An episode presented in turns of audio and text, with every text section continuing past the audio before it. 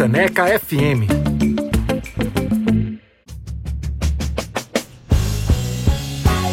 Mamas, Minas e Manas. Maternidades em pauta com Janaína Serra.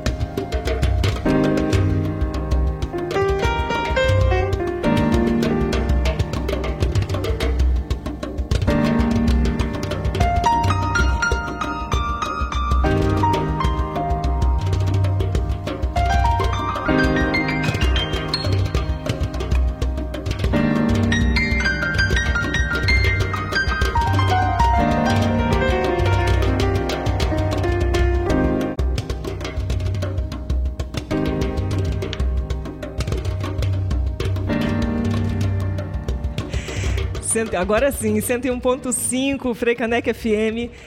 Está no ar o Mamas Minas e Manas, o programa que traz maternidades para a pauta da Rádio Pública do Recife. Eu sou Janaína Serra. Estou aqui toda terça-feira, das duas às três da tarde, falando, ouvindo principalmente, sobre esse universo da maternidade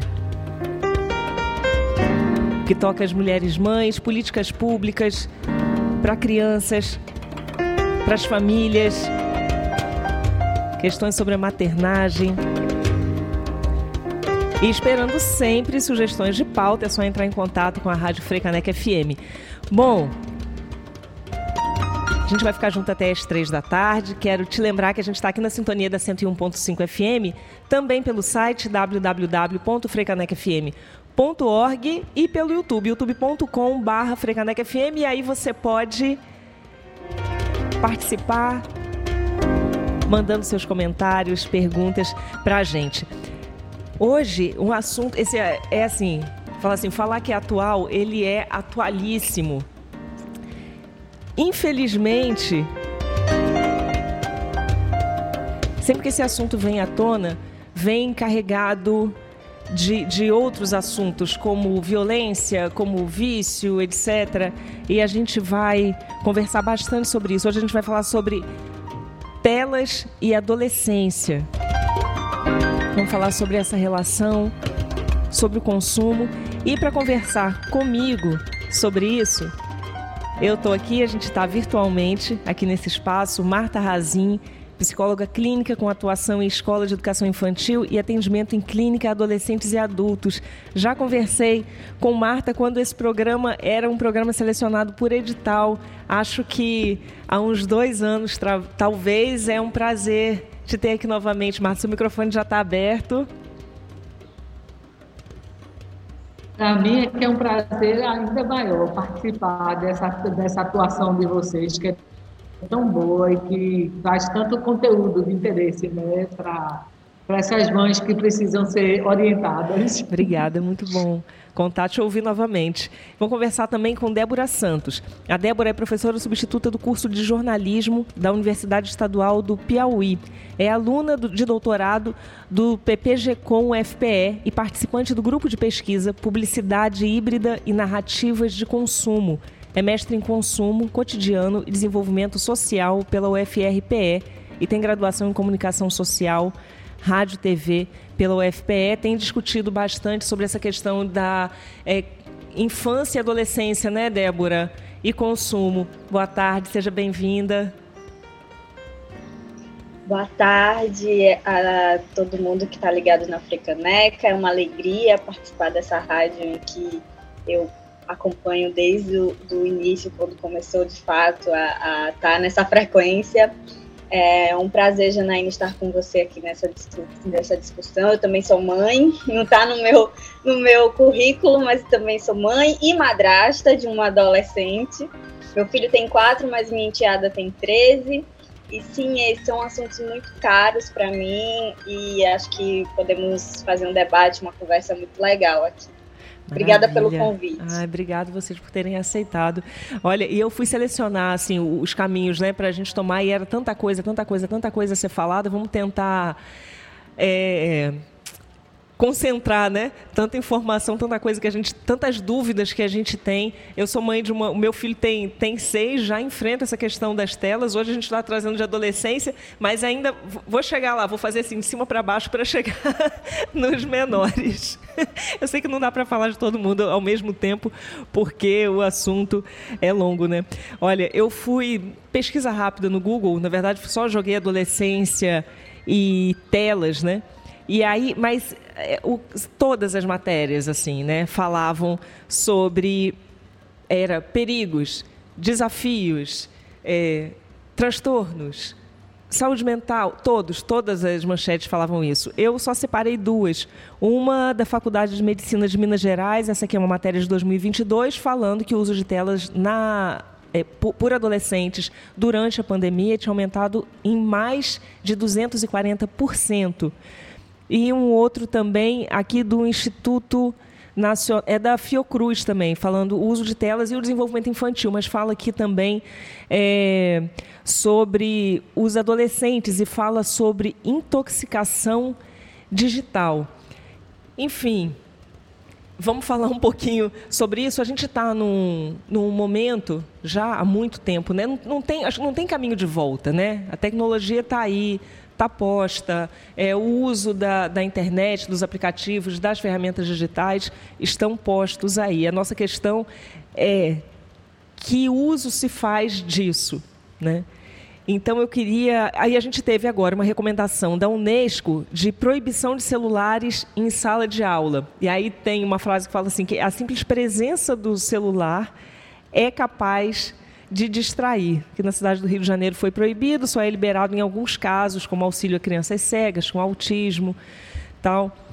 Então, vamos falar um pouquinho sobre isso. O que o, o que está acontecendo? Assim, vocês que acompanham, Marta, eu sei que trabalha com adolescentes, é, Débora, pesquisadora, madrasta de um adolescente. O que está acontecendo? Que que, que a gente está vendo? Que quadro é esse? Posso falar, Débora? Claro. Veja, na minha realidade, tanto clínica como de convivência com eles no espaço de escola, o que eu percebo é que assim, a internet é um mundo incrível. E a adolescência é a idade de quê? Da curiosidade, da descoberta, da autoafirmação, da fome por conhecimento, por pertencimento.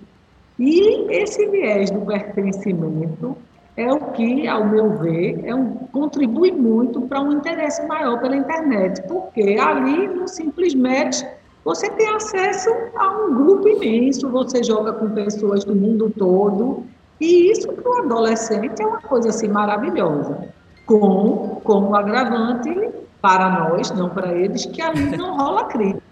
Né? Porque se ele está reunido com os colegas, um bate-papo na sala de casa, ele está sob a supervisão, quer queira ou quer não, de um adulto. E ali não tem isso, que é onde justamente abre a brecha para o risco. A internet entrega um mundo sem fronteira, sem espaço delimitado para qualquer conteúdo e sem a crítica. Então, isso para o adolescente é extremamente atraente, não é verdade? Uhum. E existe todo o interesse mercantil, que a gente sabe que está por trás, de pessoas que fazem o uso né, de galgar seguidores para, com isso, pontuar e faturar. Ah, esse pessoal vem com um apetite muito grande em cima de quem? Dessa idade extremamente vulnerável. Uhum. Então, eles viram meio que moeda para essas pessoas e se tornam, ao longo do tempo, reféns. E aí o que a gente assim alerta muito hoje, a família é o quê? Que ofereça outras, outros, outras leituras do mundo, outros interesses, apresente porque não faço, não sou no viés de culpar pais, não gosto muito dessa fala pai e mãe é culpado, porque tem muito pai e mãe que faz tudo direitinho e mesmo assim a coisa não funciona. Mas, assim, também acho que está havendo por parte dos pais uma certa acomodação. Pô, é muito calmo sala, assistindo, bebendo, fazendo o que quiser, enquanto o filho está distraído e você não tem que parar seu tempo para doar para ele. Uhum. Então, a utilidade de um, o interesse do outro, não está dando certo. Não está dando certo. Na minha visão, não sei o que é que você vê nisso, Débora, e você, Janaína. É, eu queria só é... É, comentar aqui que agora você falou de ser. É, você está no, no, universo né, que não tem crítica, e eu estou pensando que quando a criança ou adolescente está ali na tela, e se você não falar nada, está usando esse tempo porque a gente é atropelado né, pela, por tudo, é, você também não está livre do embate, né? Porque a criança ou adolescente não vai querer sair dali. E não, vai ter que não. ter essa conversa que a gente nem, nem, sempre, eu não sei se quase nunca, né, nem sempre, ou muitas vezes, nem sei o que usar, está preparado para ter. Para É, exatamente. E, e como a Marta bem colocou, é uma indústria bilionária é, colocando ali muito capital. Existem é, questões até de dopamina e, e, que deixam né, nós adultos já estamos extremamente conectados e extremamente ligados. Às vezes passamos horas no celular, então a gente não tem como esperar um comportamento diferente das crianças e dos adolescentes, que são muito mais vulneráveis, né? Acho que vale também falar, quando a gente fala da questão dos pais, né, de culpa ou não, acho que a gente vive um momento da sociedade em que a gente precisa analisar bem os recortes, né? É, às vezes os pais trabalham muito para poder ter o, o mínimo. Ah, às vezes tem realidades de mães solos que não tem nenhum suporte, não tem nenhuma rede de apoio. A forma como a, a nossa sociedade ela vem se construindo é de, de, núcleos familiares cada vez mais isolados. Então você não tem avó perto, você não tem tio, você não tem primos, né? É muito ali no núcleo familiar primordial, né? Então para dar um suporte com aquela criança, para pegar aquela criança, fazer outras coisas, fica muito focado nos pais, ou muitas e muitas vezes, como sabemos que é a realidade do nosso país, na mãe, né? Então, às vezes, essa mãe, ela não tem braço, né? E, e aí, óbvio, quando é, é possível ter um suporte, tudo bem, mas quando não é a única alternativa que ela tem. E aí eu chamo a atenção de que essa discussão ela ultrapassa os limites de, de, por exemplo, os pais, os educadores, ela precisa estar, essa discussão precisa estar nas políticas públicas também, né? inclusive de segurança. A gente não pode falar só que os adolescentes não podem estar na internet, eles precisam estar porque isso faz parte do mundo hoje, claro, que com limites e tudo mais. Mas a internet também precisa ser segura para esses adolescentes a gente fala, a gente faz um, a gente que estuda mídia, infância, adolescência, infância, a gente fala segurança, né? A gente fala o seguinte: o comparativo é com uma rua, é com uma cidade. Você não deixa seu filho da mais tenra idade ou até um pouco maior andar sozinho. Você ensina, é, existem ali códigos de trânsito, disso, daquilo outro, de segurança para ele seguir. E a internet ela também precisa ter além de uma mediação parental, ela precisa também estar atenta, estar segura, porque nem todo adolescente, nem toda criança vai ter um pai, vai ter uma mãe, vai ter um avô, uma avó, e que inclusive tenha um letramento digital que acompanhe tudo isso. Isso, que bom, eu queria fazer ah, essa colocação. Então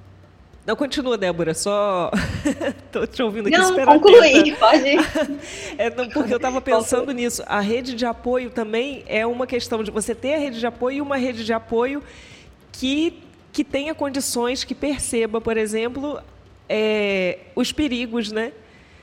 Da... Na pandemia, a gente viu isso de uma forma maior ainda, sabe? Por que, que aumentou tanto? Porque as crianças e os adolescentes passaram a se divertir na internet, interagir com, com pares na internet, estudar pela internet, É, e os pais também, ao mesmo tempo, né? Eu, um exemplo, eu tenho meu filho durante a pandemia ele tinha nove meses e veja é aquele ditado, casa de ferreiro espeta de pau. Eu estudo mídia infância desde a graduação. Então, não, meu filho não vai ter tela, a gente vai adiar o máximo possível. Ah, mas veio uma pandemia, eu entrei no doutorado, ele tinha dois meses de nascido, é, meu marido em um cômodo trabalhando, dando aula, eu em outro assistindo aula do doutorado, e o que sobrou para o meu filho? Ele tinha um ano e meio, mais ou menos. Pocoiô, tá dela, porque a minha mãe não podia estar tá lá, eu não, eu não, tinha creche, não podia. Então, é, como você tinha citado os dados da pandemia, né, só deixou mais evidente ainda essa questão da falta de esporte que os pais, somente as mães, essa falta de rede de apoio que a gente tem, que a gente não tem no caso. É, e eu, eu concordo com você, Débora. Você trouxe uma coisa muito interessante em relação à falta de conhecimento mais profundo por parte das figuras parentais, porque realmente a geração, cada geração vem já mais atualizada e a atualização nessa área é muito intensa, né? Então, assim, até que ponto os pais, mesmo se dispondo, tão, têm condições de vigiar? Nós tivemos um, uma, uma, uma, um encontro aqui com um delegado que é responsável aqui em Pernambuco pela segurança digital e ele, assim, os pais aqui ficaram assustados na escola do quanto a gente não sabe se proteger. Imagine proteger nossos filhos. Outra coisa, outra questão também é que assim, eles fazem a coisa de uma forma muito atraente.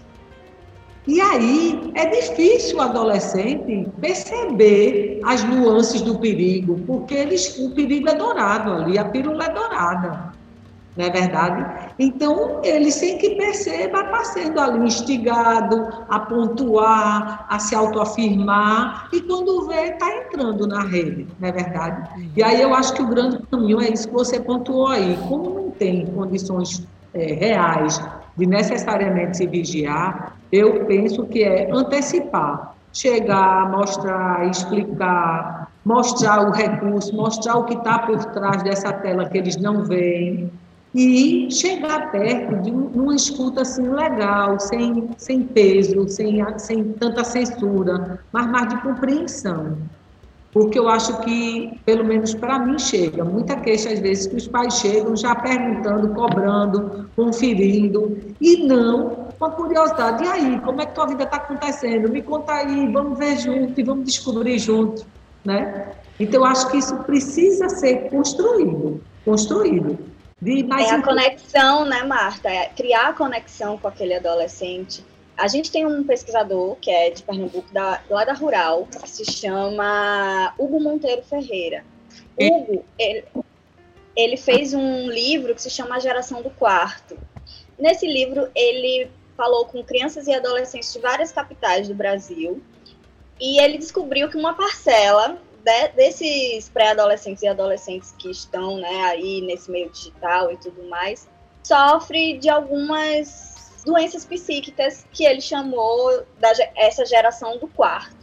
E ele fala justamente isso que Marta está falando, que o que mais deixa esse adolescente vulnerável, o que mais faz com que ele tenha digamos assim, um pouco mais de vontade de se conectar com quem está fora, de quem está na rede, do que com a sua própria família, com os seus pais, é essa falta de diálogo, de compreensão, de acolhimento, de troca, de criação de laços, que às vezes, né, pela, pela a correria do dia a dia, e inclusive tem uns exemplos disso no livro, um pai falando, mas eu dou tudo, eu dou a melhor escola, eu trabalho muito, eu, eu não tenho fim de semana para dar sempre o melhor para o meu filho, e, e não tem um retorno. E aí o filho falando, é, mas eu não tenho é, essa conexão, eu, não, eu não, não sei conversar com meus pais, eu não sei né, é, trocar, ter coisas em comuns, ter momentos agradáveis. E, e isso tá, gera um adoecimento, né? Tanto da nossa geração, tanto dos pais, quanto nos adolescentes também.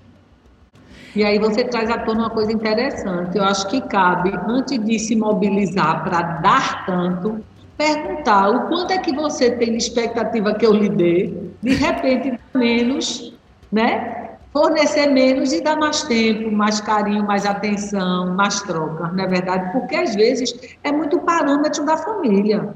Eu vejo pessoas que têm três casas e não têm tempo de usar direito uma.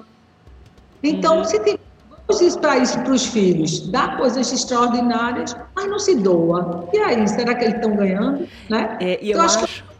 tá. eu, eu acho que uma, uma questão importante que vocês estão colocando, agora Marta é, falou do, né, do, que, do que você está doando. É, a, as crianças, a gente é, né, mas as crianças são tão bombardeadas com é, as questões do consumo. Então, assim, eu fui com meu filho esse fim de semana num, num evento tal. Mas era uma, uma, uma feira, assim, de... Eu também fui um pouco surpreendida, assim, né? De venda. Então, a criança tá ali, assim, tinha né, é, diversão e tal, mas está ali os produtos, quer dizer, do jeito que a gente fica, a criança fica também e mais. Né?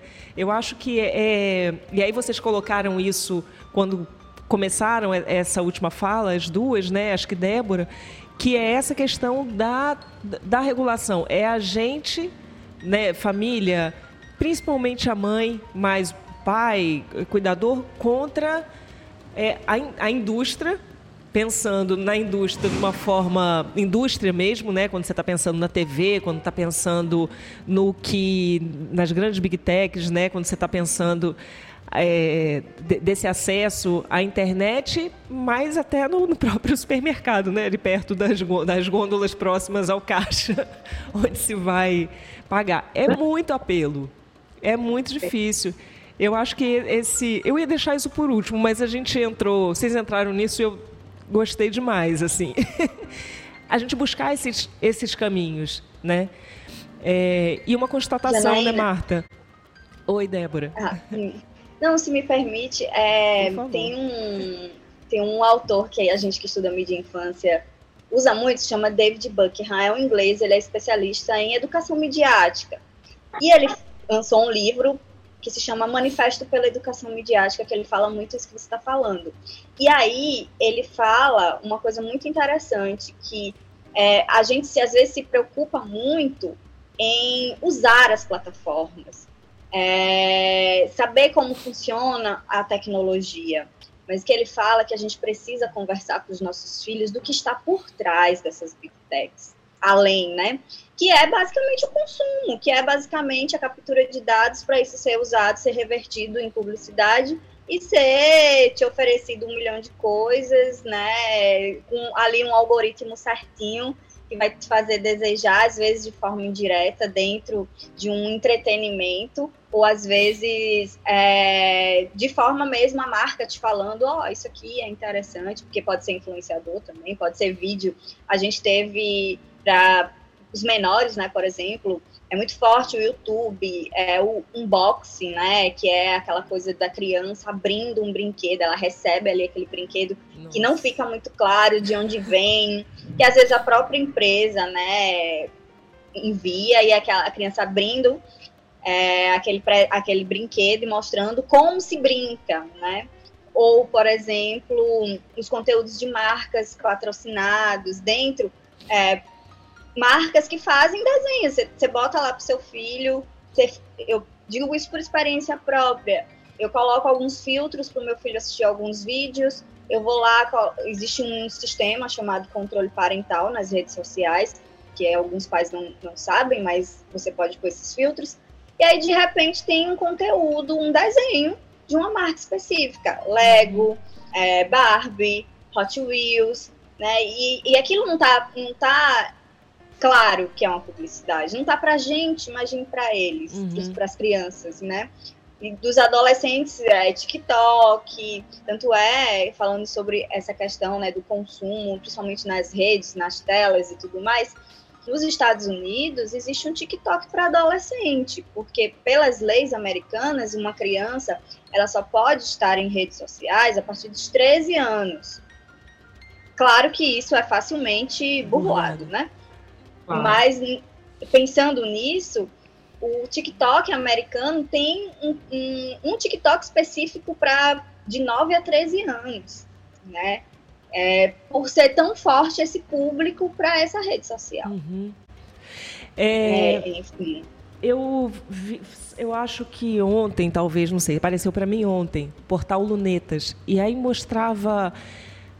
Era um pai mostrando a conversa de uma dessas desses aplicativos, né, quem está por trás, com a filha. E aí ele ele conta, eu acho que era o pai, acho que era isso, que ele é, escreveu como se fosse criança. Era algo assim: é, meu pai me proibiu de falar com você. E aí esse a inteligência artificial convencendo a, a criança, o adolescente, de que não, que ela era segura e de que ela não precisava dar, dar ouvidos à família. É assim, é. Não, Um horror. O horror. é, é, tem casos até, a gente tem pesquisado, já tem pesquisa falando sobre isso, principalmente fora do país, né? Aqui no Brasil ainda não é tão real, mas de qualquer forma existe esse acesso, que são brinquedos speakers que são tipo, por exemplo, a gente tem em casa, algumas pessoas têm Alexa. Alexa faz a, a lista do mercado. É, essas coisas, né? O, uhum. comando de voz. E aí, brinquedos que vêm com esse comando. E teve um caso, eu não me lembro em que país foi agora, me fugiu da, da memória, mas que a, a boneca era uma, é um caso da Barbie, Barbie Connect, uma coisa assim, é da Mattel. E, e ela ia conversando ali com a criança, ela tinha vários é, programas, né, de conversa mesmo, e entre a, a, as coisas que ela falava tinha a captação de dados, né, que é, era é, hábitos de consumo da, da família, é, número do cartão de crédito, essas coisas, uhum. assim, né? Uhum. Que às vezes a gente não, não pensa muito, ah, que uhum. legal, é um brinquedo conectado, tá ali conversando com meu filho, ou até mesmo a gente tem esse dispositivo em casa, e, e às vezes nossos filhos, eu já vi vários vídeos de crianças usando esses speakers, né? E, e a gente não, não se dá conta que esses dados depois vão ser usados. Inclusive, ainda tem uma discussão maior em relação a isso, que é os nossos rastros digitais, os, os, rastros dos nossos dados, né? É outra coisa dentro dessa discussão que vem se discutindo muito. Hoje em dia, é, a gente vê exposição de bebês no útero, né? E aí, é, essa exposição, ela vai até... E aí, quando essa criança cresce? E futuramente, se essa criança quiser apagar todos esses dados que foram acumulados ao longo da vida dela, ela tem esse direito de apagar? Uhum. Não Sim, eu, eu penso, sabe, que um, um recurso é tentar, junto a eles, desmistificar, porque eu acho que a coisa fica muito tão midiática, que eles ficam tão embevecidos, que aí os riscos né, ficam escuros. Mas é você tentar desmistificar. Outra coisa que eu sugeri uma vez para um pai de adolescente que estava com muita demanda de consumo, eu disse: faça uma coisa, comece a registrar, registrar literalmente numa planilha, tudo que ele está gastando com esses supérfluos. E depois de um mês, mostre a ele e mostre o quanto é que ele poderia fazer com sugestões de coisas legais. Porque talvez, chegando de uma forma mais concreta, ele possa ter ideia, porque nós aqui no Brasil, algumas escolas já oferecem, a gente já tenta fazer isso aqui, uma educação financeira, porque as crianças não têm, o brasileiro não tem. O brasileiro gasta e, e, isso é o brasileiro, não é o adolescente só não, o adulto também se endivida para comprar o iPhone da última, do último número. Então, assim, as crianças vivem isso, né? As pessoas saem para passear com criança em shopping. Shopping é lugar de compra, não é lugar de passeio. No máximo um parquinho, tudo bem, num dia de chuva, mas num país como o da gente, você tem praia, montanha, todo tipo de oferta. Você sair para passear dentro de shopping, você está estimulando. É. E aí, aí é esse consumo. E né? a pessoa que faz isso já está refém, né? Da, daquilo. Às vezes não, não sabe nem. Não, não sabe o que tem. Quais os caminhos, né? Olha, é. eu vou fazer. Eu, eu vou fazer o seguinte: a gente vai ouvir uma música, vamos fazer um bloco musical. É, a gente falou bastante aqui dos perigos, vamos voltar falando para conversar sobre esses caminhos e como funciona também. É, eu acho que assim, por que, que os adolescentes estão são tão suscetíveis? Se eu, se eu estiver usando a palavra errada, depois, Marta, me corrija, por favor. Aí a gente volta falando disso. A gente ouve uma música e já volta. Para você que está sintonizado, você que sintonizou agora, na verdade, na 101.5 FM, você está ouvindo Mamas, Minas e Manas. É o programa que traz maternidades para a pauta da Rádio Pública do Recife. Mamas, Minas e Manas vai ao ar toda terça-feira, das duas às três da tarde, dentro da faixa mulher aqui da rádio. As entrevistas ficam gravadas no nosso canal do YouTube, você pode conferir agora mesmo, porque a gente está ao vivo, e depois também youtube.com barra FM. A gente vai ouvir aqui Josiara com essa cobiça e volta. E olha, o tema de hoje é assim, é imperdível e é para todo mundo. A gente está falando de telas e adolescência. Não dá para um programa, mas o que a gente puder falar, a gente vai falar aqui. A gente já volta.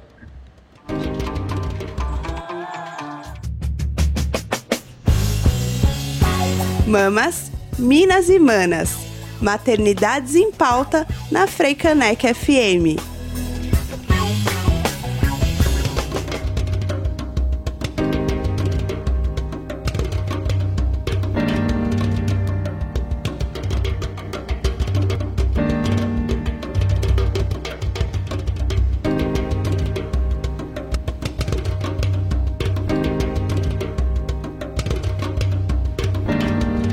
101.5 Frecanec FM. Eu sou Janaína Serra, você está ouvindo Mamas, Minas e Manas. O programa que traz maternidades para a pauta da Rádio Pública do Recife. Mamas, Minas e Manas vai ao ar toda terça-feira na faixa mulher, de 2 às 3 da tarde, aqui pela sintonia da 101.5 FM. A gente está ao vivo também pelo site www.frecanecfm.org e entrevista a gente está no YouTube também. Então você pode conferir sempre depois todos os programas TPM, Tempo para mim, apresentado por Priscila Xavier às segundas-feiras, aqui na Faixa Mulher, todos eles lá no nosso canal do YouTube, Mamas, Minas e Manas, a mesma coisa. Então, terminando o programa, fica disponível lá, youtube.com barra FM.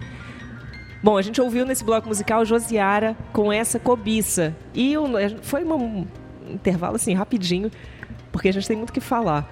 Hoje a gente está falando sobre telas e adolescência. A gente está assim, bem aberto mesmo, sabe? Telas e adolescência tem muita coisa a dizer. Eu tô com Marta Razin, psicóloga clínica com atuação em escola de educação infantil e com Débora Santos, professora de jornalismo da Universidade Estadual do Piauí. A Débora participa de um grupo de pesquisa, publicidade híbrida e narrativas de consumo. E a gente está aqui falando, gente. é, a, o, o quão perigoso e também é, ele é, é, dúbio, né? Não sei se é exatamente se eu posso dizer que é dúbio assim, mas tem vários caminhos. É perigoso para criança, para adolescente, esse mundo virtual é um mundo que a gente não conhece e também muitas ferramentas que possibilitam o aprendizado, é, possibilitam a comunicação, enfim, tantas coisas. Eu acho que a gente tem que conversar aqui e é, pra, é o que a gente vai fazer nesse bloco, é o uso, né? Marta terminou, entrou num assunto aqui, como a gente conversar com, com os adolescentes sobre os perigos, né? Alertar para não, como não ser a chata, o chato, né? De não pode, não entra. É difícil, né? Ninguém quer esse papel, mas é difícil você acabar não assumindo esse papel, até por falta de preparo. O microfone de vocês está aberto. Então, qual o caminho das pedras? Janaína. Quem pergunta? Um recurso. Um recurso para os pais é, darem a relevância que isso tem, porque eles estão realmente adoecendo. Eu nunca atendi tanto adolescente fazendo uso de medicação taja preta como atualmente. E eu tenho muitos anos de estrada. Isso Olha. tem me assustado. Uhum. E a gente a rede, ao mesmo tempo que é uma pressão, porque ali você pode ser lado, você pode ser a rede também faz isso. E uma coisa que assim eu uso muito para os pais é, mas é difícil ele com a cocaína Marta, usando cocaína em casa. Pera, sua conexão tá falhando um pouco. Eu vou pedir para você falar. Oi? Sua conexão falhou aqui. Ouvi meio picado que você tem para falar. Você pode repetir? Porque é, é tão importante, não, não queria perder nada. Posso citar ouvindo bem agora? Tô, tô sim. Pronto. Uma coisa que eu faço, que eu faço de paralelo com os pais para eles entenderem a relevância do quanto isso tem sido tóxico para eles, é fazer analogia com uma droga. Você não deixaria seu filho acessando uma droga. Então, tem horas, a quantidade não é o uso, mas a intensidade, a forma como é usado e para o que é usado, é o que torna a rede tóxica. Uhum. E aí você tem que respeitar como enfrentaria ele de posse de alguma droga.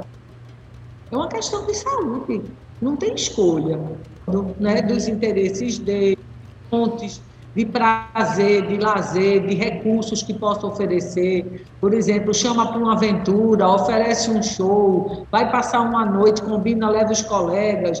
Então, assim, existe muita coisa que você pode fazer para envolver, mas requer trabalho e disponibilidade. Uhum. Requer. Mas é um investimento, é melhor que você se disponha mais nesse tempo e tenha lá na frente um adulto tranquilo, saudável, do que perder. É, tem é? se falado muito sobre o déficit de contato com a natureza, né? E para a gente também, assim, eu, eu, vou, eu vou muito com meu filho. E como, como faz bem para a gente também, né? Quando você desconecta de, de tudo e vai, e aí você consegue apreciar, consegue respirar, né? Exato. E eles gostam, uhum. eles gostam. Você vê que as escolas hoje oferecem passeios para sítios históricos, do Catimbau, para Chapada Diamantina, eles ficam ensandecidos, ficam loucos. Então, eles gostam. Agora, a gente precisa oferecer, né? É, eu queria... É, eu, eu queria saber, assim, que que. Como funciona, sabe? É, a cabecinha ali do adolescente para que, que a gente, né, é, mães, pais, famílias, pudessem entender de uma forma, é, assim, sem dúvidas, né? Por que são tão vulneráveis? Né? Como que a gente pode é, entrar nessa, nessa, briga, vamos dizer assim. Além disso, que, que vocês já co colocaram, Marta acabou de falar, né? Vamos, vamos sair, assim, tem que fazer, né? Tem que fazer, tem que abrir esse espaço. Mas como que funciona ali para eles estarem? O, o, que que essa, as redes oferecem? É, esses é, TikTok, as redes sociais, o que fazem a criança ou adolescente ficarem é, viciados? Veja, uma das coisas que eles oferecem que vicia muito é a conexão com pares, né, da idade deles. Através daquelas redes, eles ficam vendo e reproduzem, né, aprendem como que está funcionando na Coreia. Eu tenho adolescentes aprendendo o coreano, e é uma língua que a gente aqui não usa. Por quê? Para acompanhar mais de perto o TikTok. Eles estão aprendendo você, através da rede, você se conecta com os seus pertencentes, com os seus semelhantes. E o adolescente sempre teve essa demanda de se agrupar. É uma idade que eles se sentem mais seguros, mais fortalecidos em grupo. Outra, a questão de estar por dentro de tudo. Então, quanto mais eu estou conectado, mais eu estou a par de tudo. E aí ninguém vai me trazer uma novidade que eu já não domine. Eu parti na frente, né? Uhum. Então, assim, isso ocupa um espaço grande para eles. A ausência da censura, como eu falei antes. Você está conversando numa roda de amigos, às vezes um faz uma crítica. Eles não são muito receptivos à crítica. Na rede você escuta a crítica, não vem tão direta. Às vezes vem de uma forma péssima, porque a exposição é grande, né? Uhum. Mas não é o mais comum. Então, ali é abastecido de conteúdos do seu interesse, de trocas com pessoas. Inclusive, eles veem, diferente da gente, os vínculos através da rede como reais. Eu tenho adolescentes que conversam com pessoas do outro lado do planeta e que diz que é a melhor amiga dele. Agora, uma amiga que ele nunca teve na casa dela, que ele nunca abraçou, que ele nunca foi no aniversário na casa dela, mas é amiga, valendo, sabe mais dele do que qualquer pessoa. Por quê? Porque essa amiga não oferece exposição para ele, ela está distante. Ela não vai expor a ele a ninguém da convivência dele. Porque você às vezes conta um segredo, o amigo espalha. Ali não vai acontecer isso. Não é verdade? É, só complementando o que Marta pontuou muito bem, e inclusive também, Marta, é outra relação, né? A gente, assim, nossa geração vem do offline, digamos assim, né? A gente está no online, eles nasceram no online. Então, eles de fato têm outro tipo de relação com as relações que se constroem no, nesse meio digital, né? E, e é, elas, inclusive, relacionamentos amorosos. Adolescentes falam que tem namorados, namoradas que estão do outro lado do mundo, mas é uma relação amorosa, digamos assim, um relacionamento. Mas eu queria chamar a atenção que eh, a gente estava falando dos aspectos, né, é, dos adolescentes, como é, se dá é, esse, digamos assim, predisposição para estar um pouco mais ali, né, mais vulnerável ou mais de, mais, mais vulnerável por vício, digamos assim, né? Mas eu queria também é, chamar a atenção de que as plataformas, elas são feitas para isso. Uhum. Essa Sim. coisa dos feeds infinitos, por exemplo, os algoritmos, é, o TikTok, por que, que tem tanto adolescente no TikTok? Porque eles, isso que a Marta falou das afinidades, o TikTok, ele tem um algoritmo que você não consegue sair. Ele é feito para você ficar horas ali. Ele é feito para ser dessa forma mesmo, viciante. Acho que a coisa também dos vídeos muito curtos que fazem com que você não desfoque.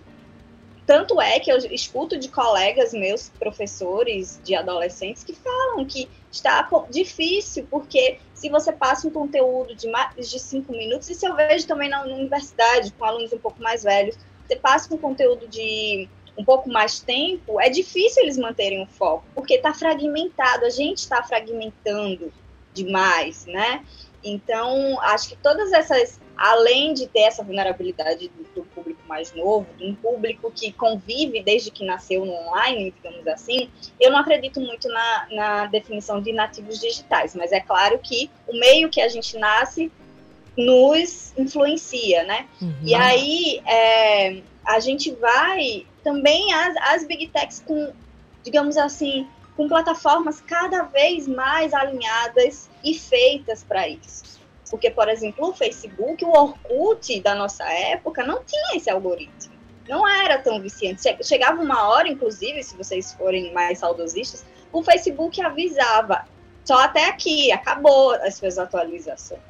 Essas uhum. novas pl plataformas, elas não avisam. Quanto mais você fica, mais ela te dá, mais ela te dá. E aí, né, o, o cérebro, isso tudo que Marta falou, dessa né, o conhecimento, de querer saber mais, de querer coisas que, que fazem hiperfoco, né?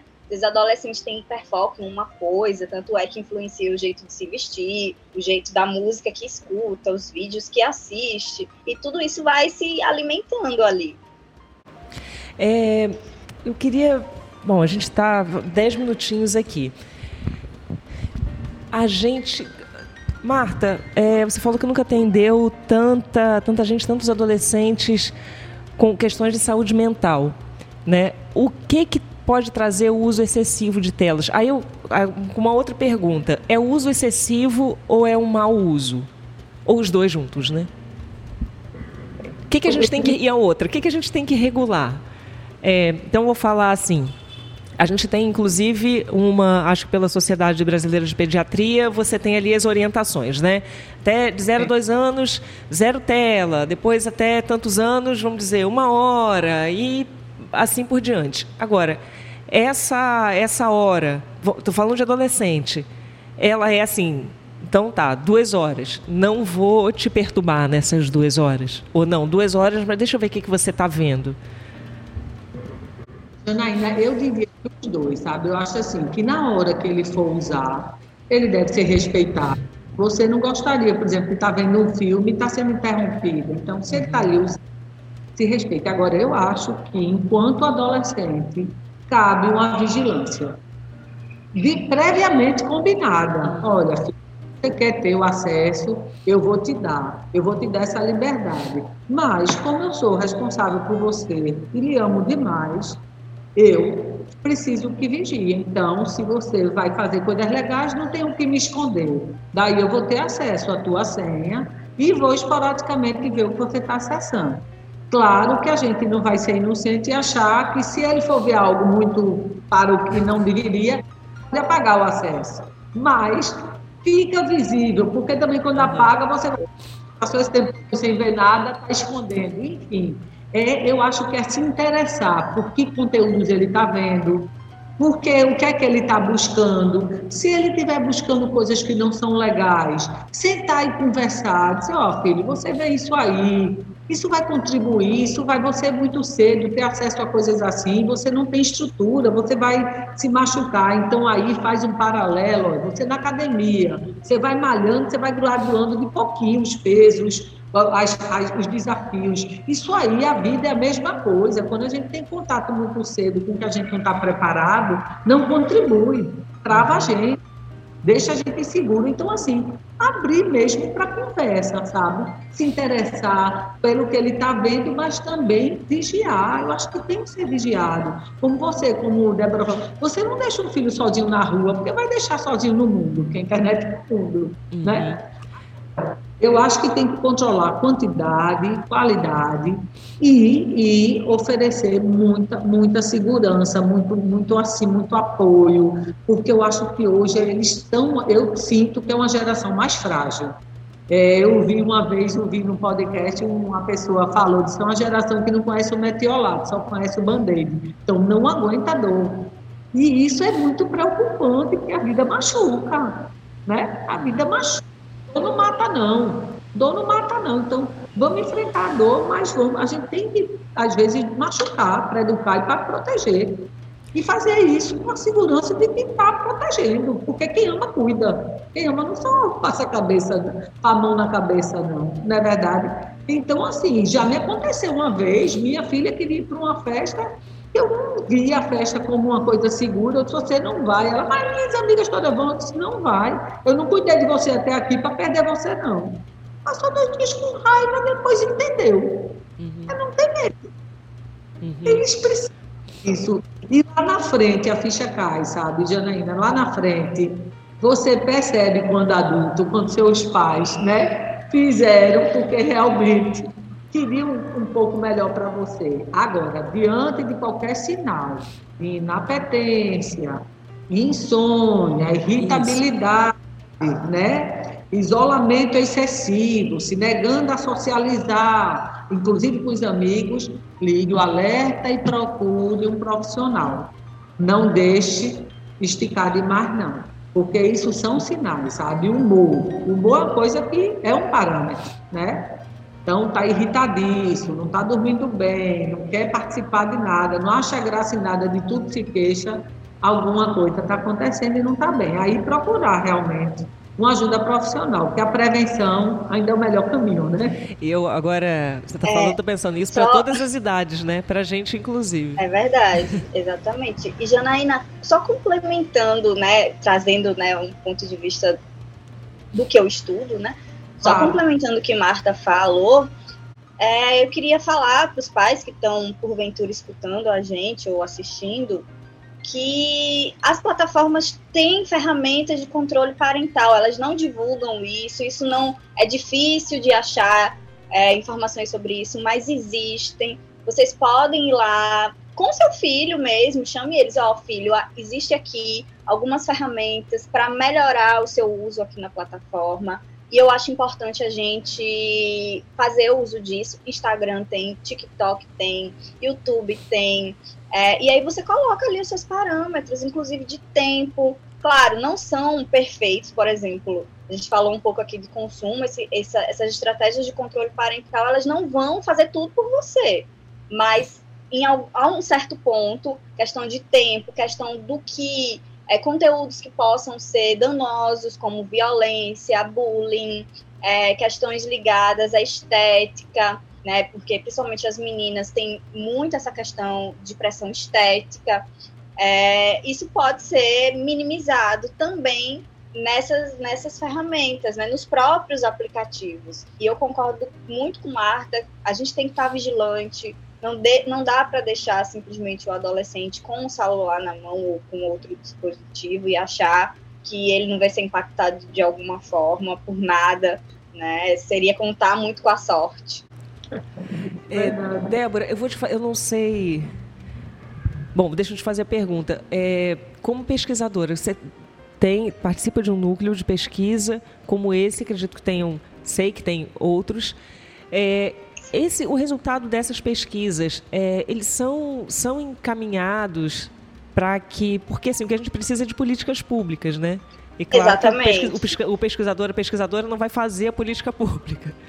Sim, sim. Mas, né, é, você está oferecendo ali informação para que elas sejam feitas. Essa conexão entre políticas públicas e sociedade, você vê isso de alguma forma é, sendo feito? Ou, ou, como facilitar isso para que a gente possa também. É, vou dar um exemplo aqui. Por exemplo, os é, é, produtos com é, imagem né, de com as imagens de personagens, é, as crianças também fazendo propaganda, recebendo brinquedos. A gente também não sabe o que, que pode, o que, que não pode, né? Nem Exato. todo mundo sabe, claro. Se você está nesse assunto, se você está pesquisando, eu estou pesquisando, eu vou saber. Mas, de uma forma geral, não se sabe. É, queria que você é. desse caminhos, assim, para onde se informar. Então, você sabe que a gente tem nos estudos de mídia infância e consumo e publicidade, tá tudo ali, tá tudo dentro desse meio, né? Inclusive, se quem tiver curiosidade, existe um Instagram, arroba Finc, P-H-I-N-C, e lá tem outros pesquisadores, não só sobre infância, mas sobre outros aspectos que envolvem publicidade e consumo. É, na verdade, a gente tem um longo caminho, né? Porque primeiro a gente começou com as publicidades abusivas na televisão, e tivemos sim um avanço com leis, inclusive, que tiraram. Por isso, isso explica até o boom na internet, porque meio que a internet, por ser uma coisa muito nova, meio que se tornou terra de ninguém, né? O que a gente tem nesse momento, muitas pesquisas importantes que estão contribuindo para essa discussão, para que futuramente ou muito próximo a gente tenha sim legislação que fale sobre isso. A gente ainda está tudo acontecendo ao mesmo tempo. É, a gente está estudando o fenômeno, o fenômeno está tá acontecendo. acontecendo. Exatamente. Então, esses desdobramentos, eu acho que, como leis, como orientações, talvez a gente demore um pouco para ver na prática, né? Porque além de ter uma movimentação da sociedade, a gente precisa aprovar. Depois que aprova, tem um tempo para poder serem implementados. Mas, por exemplo, eu já vejo muita diferença, como eu falei no início do programa. Eu tenho uma enteada de 13 anos e tenho meu filho de 4, e eu já vejo sim algum avanço em relação à relação dos dois com, com as mídias. Não só por um amadurecimento dos pais, que já viram como foi da primeira vez, mas também da, da própria, é, digamos assim, políticas públicas de, de pensar, de sinalizar alguns conteúdos, do controle parental, por exemplo, que a gente pode fazer uso. Então, eu acho que a gente está caminhando e, como sociedade, a gente também precisa se movimentar. Né? A gente, na, na, academia, a gente faz essa, esse mapeamento para poder dar esse respaldo uhum. para a sociedade lá e também pressionar para que a gente pense melhor regulamentações e, e leis que envolvam que protejam né, nossas crianças e adolescentes de conteúdos mais abusivos. Gente, Precisão. muitíssimo obrigada. A gente tem. Não, eu ia falar, a gente tem um minuto, não, são três da tarde agora cravado. Quero agradecer demais. Se tiverem alguma colocação muito rápida para falar, só para a gente se despedir. Eu quero só parabenizar vocês pela iniciativa de informar e quem sabe informando, a gente forma, né? Pais mais preparados. Obrigada, Marta. É isso. Exatamente, eu também só quero agradecer e deixar um abraço para a Frecaneca. Tem várias pessoas aí que eu, como egressa de rádio TV da UFPE, conheço. Então, deixo meu abraço, parabéns pelo trabalho de vocês. Vida longa à, à Rádio Frecaneca. Obrigada. Obrigada, muito obrigada, Débora. Muito obrigada, Marta. Quero mandar um abraço também para Priscila Xavier, que aqui no início mandou umas palminhas, eu não tinha visto. Sertão Filosófico também está aqui. Parabéns para as mamas minas e manas. Nesse bate-papo sobre telas e adolescência. Quero lembrar a você que está ouvindo a gente que essa entrevista fica gravada youtube.com/barra FM. Hoje aqui no Mamas Minas e Manas, que traz maternidades para a pauta da Rádio Pública do Recife, a gente falou sobre adolescência e, e telas. Esse programa daqui a pouquinho está disponível no nosso canal do YouTube. Eu conversei hoje com Marta Razin, psicóloga clínica, e conversei também com Débora Santos, professora do curso de jornalismo da Universidade Estadual do Piauí e pesquisadora de publicidade híbrida, narrativas de consumo. Muitíssimo obrigada. Adorei conversar com vocês, aprendi muito, como sempre. Vou ficando por aqui. Mamas Minas Manas tem produção de Beatriz Guglielmelli, suporte técnico hoje aqui comigo de Gui Barreto, programação musical de Lorena Fragoso e Manuel Malaquias. Eu sou Janaína Serra e a gente se encontra na próxima terça-feira, às duas da tarde, aqui pelas ondas da 101.5 FM. Frei Caneca FM, toca cultura, toca o Recife, toca você. Tchau, tchau. Tchau, tchau. Obrigada, gente.